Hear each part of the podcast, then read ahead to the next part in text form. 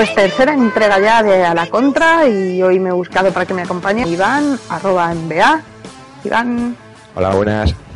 He estado mirando así la prensa, pero es que no he visto demasiada cosa relevante, salvo que eso, las mujeres lo apreciaremos más, lo de Cristiano en calzoncillos en el Ayuntamiento de Madrid. bueno, eso, que ha salido Cristiano eh, esto, en el Ayuntamiento de Madrid presentando su línea de calzoncillos de una firma danesa, no pregunta por qué, y, y eso, y le han hecho preguntas, y el tema sobre, sobre lo que más le han preguntado ha sido lo de Blatas. Todavía sigue coleando, y su saludo de, de comandante. Ah, bueno, quería decir una cosa a los chicos de Twitter. No creáis que porque compréis esos calzoncillos vais a parecer cristiano. Que no os engañe. que para eso hacen falta muchas horas de gimnasio.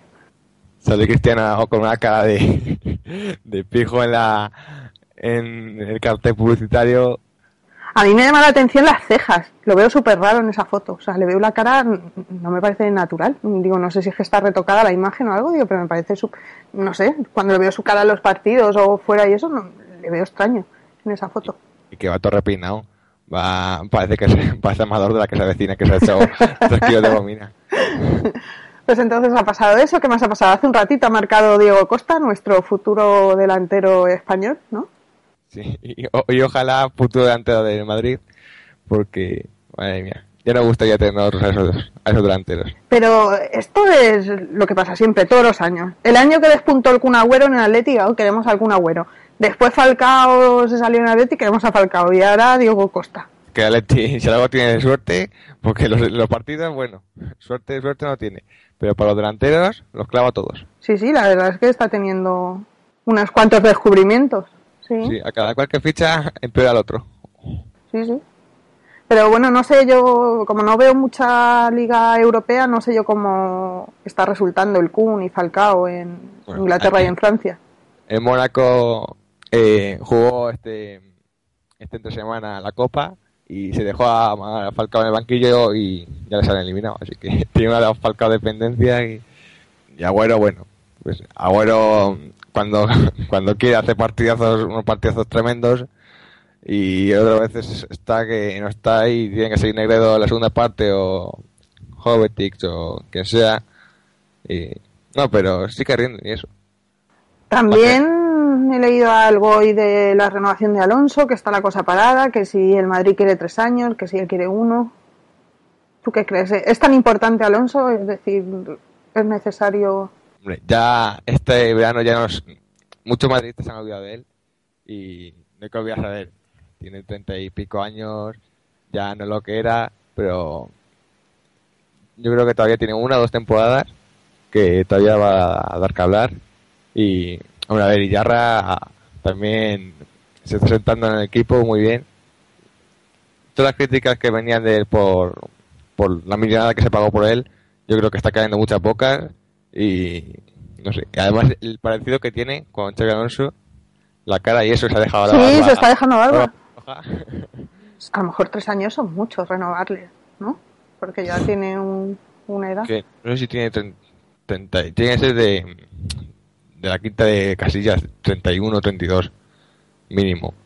Claro, pero no es lo mismo un portero que, que un centrocampista. Claro, claro, y que aparte que Xavi tiene un desgaste físico increíble.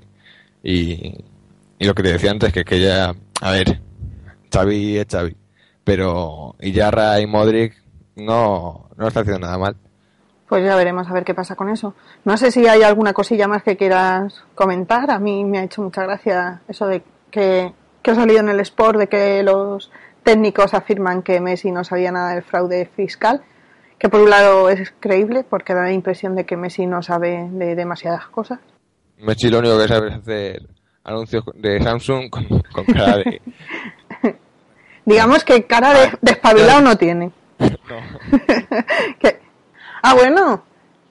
No me has dicho nada de que marcó Callejón. Ahí lo tenemos. Callejón, que ganó 2-1 el Nápoles.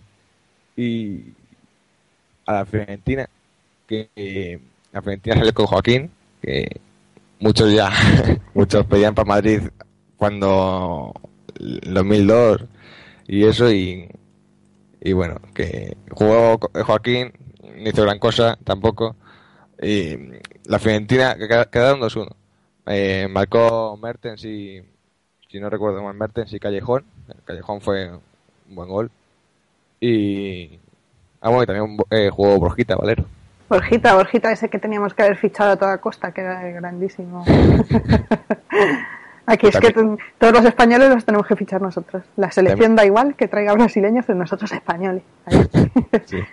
También hay un canterano ¿eh? madridista en la Fiorentina. Está Marcos Alonso, que también en su día le pidieron para el primer equipo, hasta dando vueltas por Inglaterra. Y, este verano recaló en la Fiorentina y no es gratis.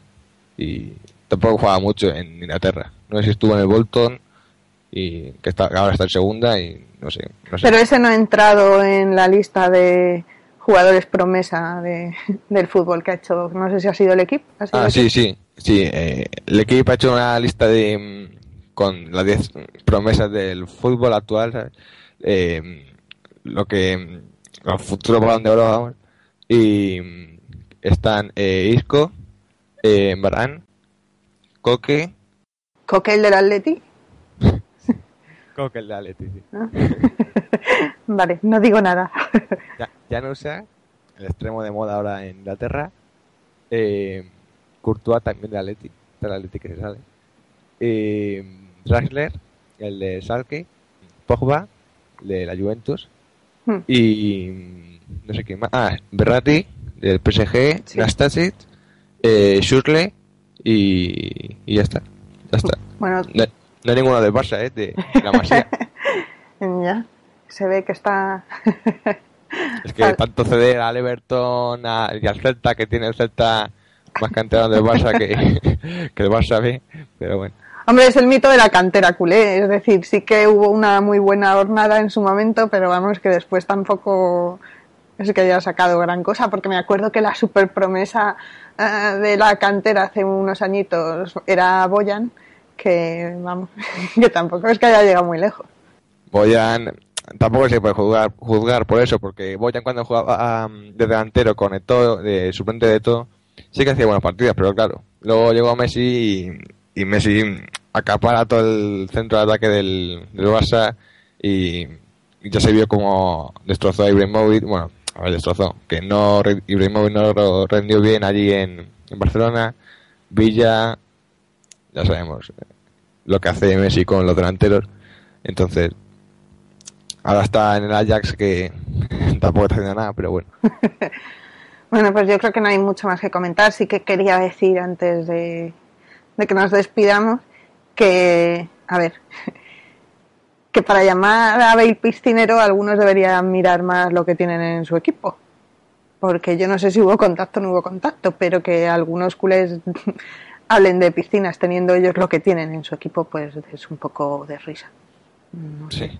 Pues, te cuento lo que esta mañana me has contado, que esta mañana me han llegado a decir que Bale es malo y que se ha pagado una millonada por él. Y yo qué sé, si me lo dices después de un partido que no ha hecho nada, pero yo qué sé, el partido que hizo ayer. Hombre, nosotros podríamos hacer como el Barça y decir que ha costado, ¿cuánto costó al final Neymar? No sé si al final fueron 15 millones, ¿eh? entre que iban descontando el no sé qué y el no sé cuánto, un poco más y casi les paga el Santos por llevarse a Neymar. O sea, si hacemos eso, pero vamos, que no creo que el precio haya sido muy diferente de Bale y de Neymar y me parece que llevan los mismos goles y creo que Bale ha jugado bastante menos partidos, así que que no se flipen tanto. A mí esto, los precios de estos jugadores no, me parecen excesivamente caros, ¿eh? ni mucho menos. No, claro, pero si luego en marketing se saca por eso mismo, por eso una pasta. Sí, además yo quería que viniese, yo lo comentaba el otro día, el otro día bueno, hace una, dos, dos o tres semanas por Twitter, que me encantaría que viniese Kagawa del United, porque ahora no está jugando nada y, y ahí en Japón y en Asia pues es un mito Kagawa entonces, ahí abre el mercado por toda Asia. Eh, ganarías a un media punta que, a ver, tampoco es top 10 ni mucho menos, pero aún por suplente de Isco o de Modric y yo que sé, vendes ahí camisetas por un tubo. Pues sí. Lo vamos a dejar ya que se nos echa el tiempo encima y la gente mm, luego nos dice que, que es muy largo. Muchas gracias, Iván. A David, hasta luego.